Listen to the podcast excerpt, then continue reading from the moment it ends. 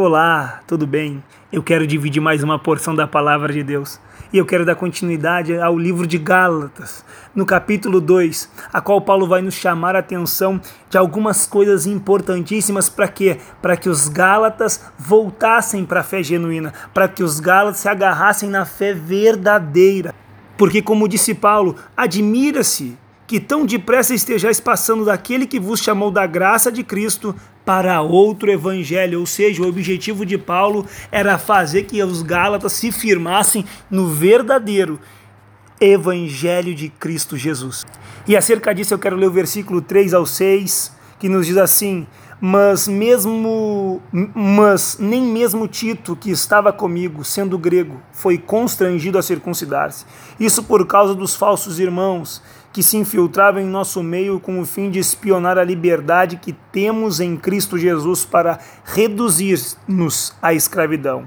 Não nos submetemos a eles nem ainda por uma hora, para que a verdade do Evangelho permanecesse entre vós.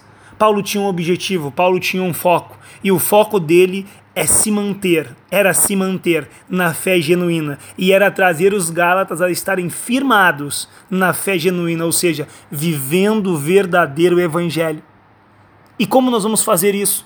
O primeiro passo está em Hebreus capítulo 11, que diz assim: Ora, a fé é o firme fundamento, ou seja, o alicerce da nossa vida com Deus está fundamentado em Cristo Jesus mediante a fé. E ele prossegue dizendo em Hebreus das coisas, é o firme fundamento do que? Das coisas que se esperam. Ou seja, ele fala de convicção, ou seja, eu estou convicto que esse alicerce que é Cristo é a verdade. E ele prossegue e diz assim: e a prova das coisas que não se veem, ou seja, a promessa que Cristo tem reservado no futuro, ainda que nós não vemos agora no presente, mas nós sabemos, porque Cristo ele não mente, que tudo que ele prometeu irá se cumprir em nossas vidas. E eu não falo apenas do presente, eu falo principalmente do porvir.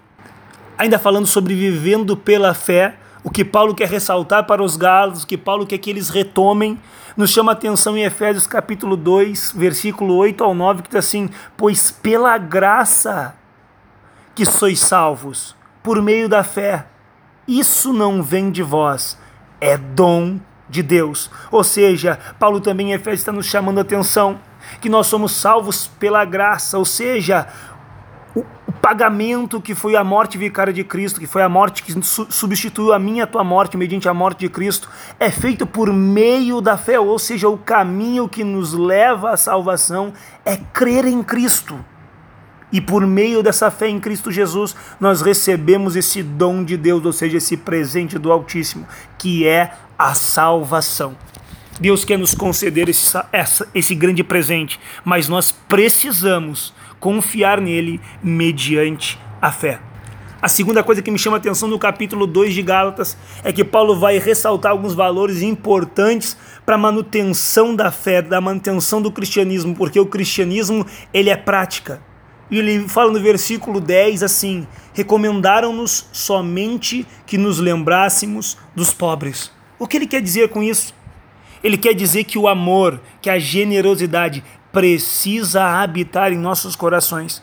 Porque aquele que conhece a Cristo, aquele que vive o novo nascimento, aquele que, que compreende a fé verdadeiramente, ele pratica o bem. Está inserido no ser dele, está inserido na vida dele, porque Cristo vive nele.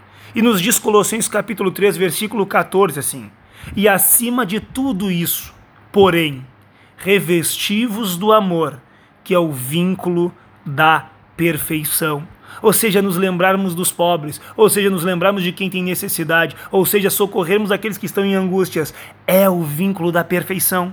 É o vínculo do amor, é o amor que Deus tem derramado em nossos corações. Então, Paulo nos chama a atenção. A primeira coisa que ele chama a atenção dos Gálatas, após o capítulo 1, é claro, ele fala de viver pela fé. E agora, uma das coisas que ele nos chama a atenção é praticar o amor. E nós prosseguimos e lemos 1 João capítulo 4, versículo 8, que nos diz assim: Aquele que não ama não conhece a Deus, porque Deus é amor. Se verdadeiramente nós conhecemos a Deus, se verdadeiramente nós recebemos o evangelho que Paulo está chamando a atenção dos Gálatas, nós precisamos praticar o amor. E o que seria o amor? O amor é a bondade em ação, ou seja, são atitudes. E Deus está me chamando e te chamando para ter atitudes de amor. Porque aquele que não ama não conhece a Deus, porque Deus é amor. A terceira coisa que Paulo nos chama a atenção está no versículo 13, que nos diz assim: E outros judeus também foram hipócritas, de maneira que até Barnabé se deixou levar pela sua dissimulação. Deus nos chama a atenção por meio de Paulo, que nós devemos ver pela fé, que nós devemos usar o amor, ou seja, nos recordarmos daqueles que têm necessidades, mas também precisamos lembrar que nós não devemos viver em hipocrisia, ou seja, encenação, fingimento, ser falso. Tudo que nós vamos praticar precisa ter uma motivação sincera, ou seja, precisa ter uma motivação que parte do coração de Deus, ou seja, que está motivada na vontade de Deus porque Deus é amor. E a quarta coisa que nos chama a atenção já para encerrar está no versículo 16 e 20 que nos diz assim: Sabemos que o homem não é justificado pelas obras da lei, mas pela fé em Jesus Cristo. Também temos crido em Jesus Cristo para sermos justificados pela fé em Cristo, e não pelas obras da lei, porque pelas obras da lei ninguém será justificado. O que, que Paulo está querendo dizer para nós através desse versículo? Ele está dizendo sobre a religiosidade, mas uma religiosidade hipócrita, que está visando apenas praticar obras para vanglória, com motivações em homens, em ser visto.